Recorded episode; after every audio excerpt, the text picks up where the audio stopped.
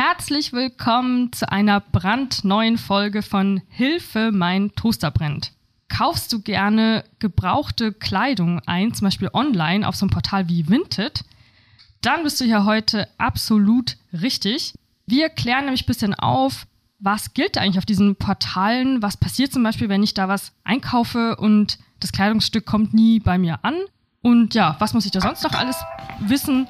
Das erklärt uns heute Madeline, unser Gast.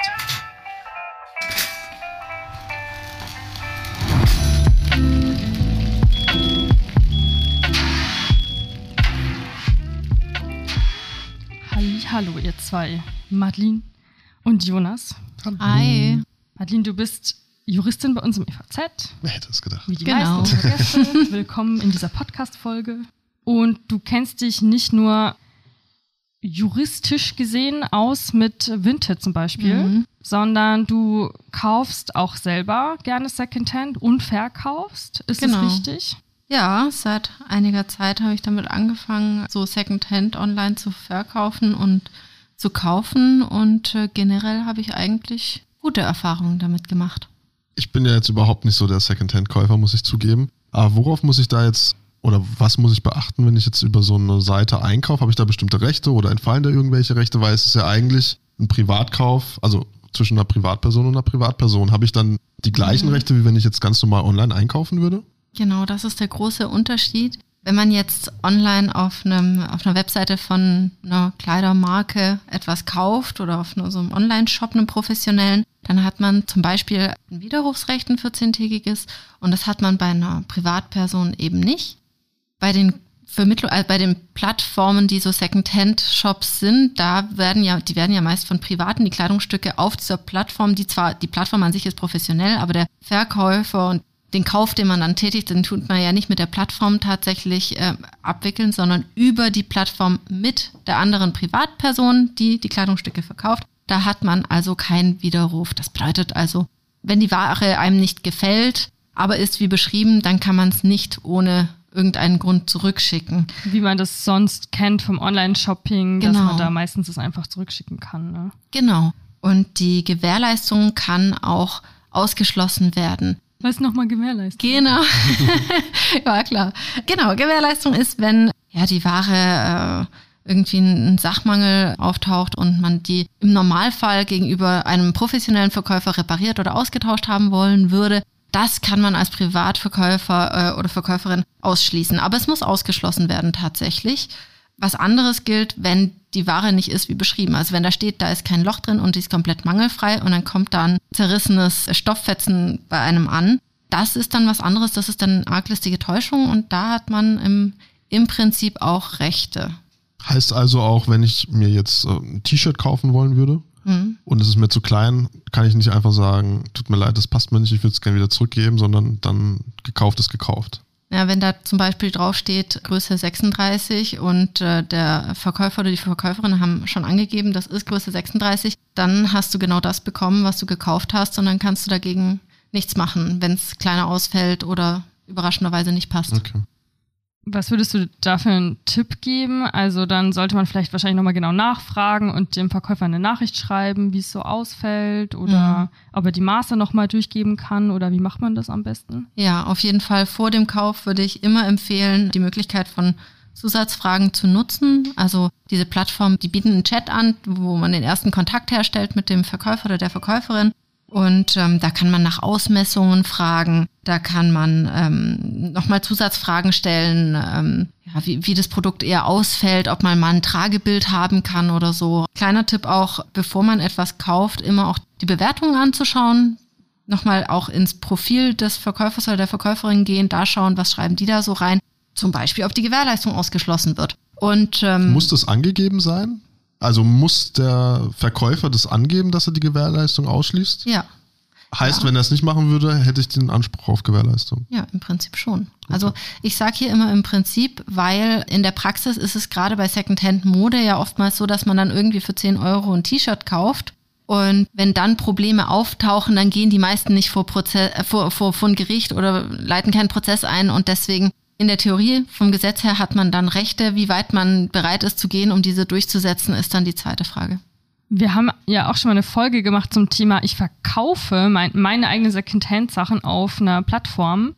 Die können wir natürlich auch nochmal gerne verlinken und da klären wir auch genau solche Fragen. Was sollte ich da eigentlich alles reinschreiben in die Produktbeschreibung, damit nicht irgendjemand irgendwas von mir verlangen kann im Nachhinein. Und in der praktischen Hinsicht auch steht in diesem, in dieser Be Bewertung, in dieser Beschreibung im Profil meistens auch drin, ob das ein tierfreier Haushalt ist, ob äh, es ein Rauch, äh, Raucherhaushalt ist. Ähm.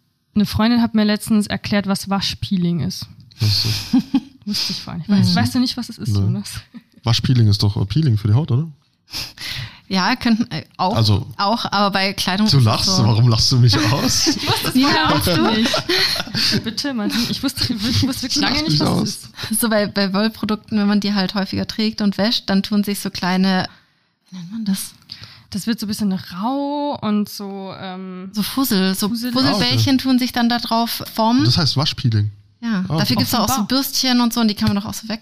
Ich habe keine Grüße Ahnung. gehen raus an Easy, die mir dieses Wort beigebracht hat. Ja, Habe ich auch was gelernt. genau. Und da steht dann vielleicht auch drin, leichtes Peeling vorhanden und Okay. sowas, aber noch völlig in Ordnung und mangelfrei. Also Jetzt hast du ja gesagt, dass du selbst sehr häufig Secondhand einkaufst. Sind dir da schon irgendwie Probleme mal aufgetreten oder bist du mal irgendwie betrogen worden von irgendwie einem Anbieter, der dir dann irgendwie was ganz Falsches geschickt hat oder was gar nicht mhm. der Beschreibung entsprochen hat? Mir ist tatsächlich äh, einmal was passiert. Ich habe halt, äh, es war ein Jumpsuit, glaube ich, bestellt und der hatte dann hinten einen Mangel.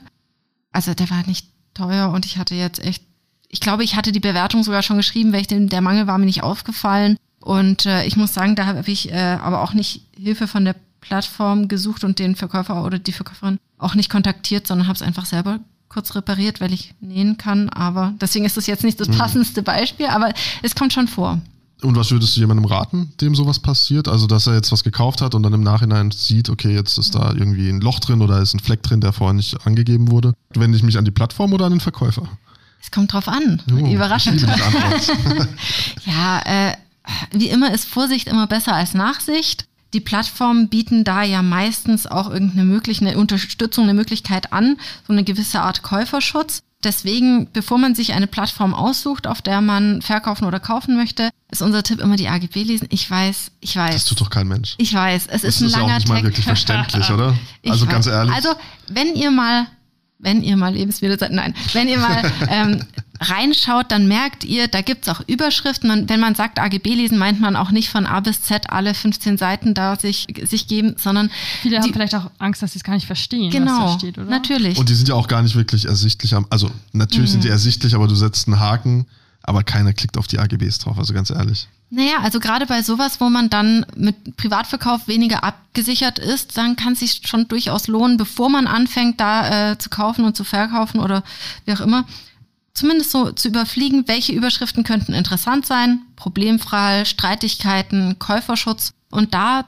den Absatz zu lesen und zu schauen, verstehe ich den, verstehe ich den nicht. Viele Plattformen bieten das dann noch vereinfacht irgendwo an in den FAQs oder so, wo man nochmal lesen kann, wann, vor was bin ich genau abgesichert, was bedeutet das eigentlich und wann ist es überhaupt anwendbar, in welchem Fall greift dieser Schutz und auch ob er kostenpflichtig ist, weil das ist ja auch noch ein Thema, das kann durchaus auch kostenpflichtig sein. Das sicherste, wenn man etwas kauft auf so einer Plattform, wenn man sich informiert hat, äh, wann, wie dieser Käuferschutz funktioniert, wann der gegeben ist, ist natürlich das Sinnvollste, ihn zu nutzen. Dann, wenn möglich, vielleicht einen Zahlungsdienstleister auch für die Zahlung mit Käuferschutz zu nutzen. Ganz kurz, Zahlungsdienstleister ist. Ah, das ist sowas, äh, das sind diese, PayPal, Klarna, diese. du sagst es. Genau. Also, die noch einen zusätzlichen wenn, man, wenn nach der vielleicht. Zahlart gefragt wird. Genau. Also würdest du sagen, das ist eine eher schlaue Wahl? Ja, weil da ist zumindest noch irgendeine Form von Schutz. Wenn man jetzt zum Beispiel einfach überweisen würde, dann kann man niemanden einschalten, um das Geld zu, zurückzuholen. Die Bank kann das Geld auch nicht zurückholen. Wenn man bei einem Unternehmen einkauft, dann kann man meistens noch mit einer Kreditkarte zahlen, wo man dann eine Chargeback-Möglichkeit Das hat. geht da gar nicht? Bei der Überweisung nicht. Und bei der und die meisten privaten Verkäufer nehmen auch keine Ah, Kreditkarte. die nehmen keine, ja, das war jetzt mal, die Genau. nehmen keine Kreditkarte. Und okay. deswegen, was bleibt dann? Äh, gar nicht so viel. Deswegen ist der Käuferschutz in irgendeiner Form, sei es von der Plattform, sei es vom Zahlungsdienstleister, schon wichtig, damit mhm. man da irgendwie noch eine dritte Partei hat, die im Zweifel eingreifen kann. Und dann bitte, bitte immer versicherter Versand mit Sendungsverfolgung. Oder aber man sagt, boah, das ist jetzt äh, dieses Top möchte ich irgendwie haben, das kostet aber irgendwie nur fünf Euro mit dem Versand, da lohnt es sich für mich gar nicht, versicherten Versand, das kostet das Doppelte nochmal drauf.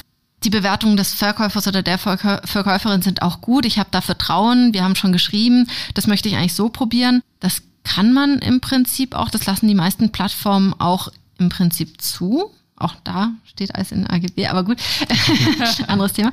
Das kann man natürlich machen, aber man muss mit der Gefahr leben, dass wenn man da Geld überwiesen hat und dann keinen versicherten Versand hat, wenn die Ware nicht ankommt, wenn irgendwas schief geht, dann ist man auf die Freundlichkeit und das Vertrauen de, der Verkäuferin oder des Verkäufers angewiesen, weil dann hat man ja überhaupt keinen Nachweis. Nachweisen, da kann man nichts ja, nachvollziehen. Im schlimmsten Fall hätte ich dann ja in dem Fall jetzt fünf Euro verloren. Genau. Das heißt, das Risiko hält sich jetzt in Grenzen. Das muss jeder genau für sich Oder, entscheiden, ja. welches Risiko hm. bin ich bereit einzugehen, äh, wo ist meine Schwelle. Also gerade bei so Markenklamotten und bei Designerkleidung hier auch bitte immer Echtheitszertifikate, Originalrechnungen, wenn es um höherpreisige und wirklich Originalkleidung geht und natürlich versicherter Versand mit Sendungsverfolgung.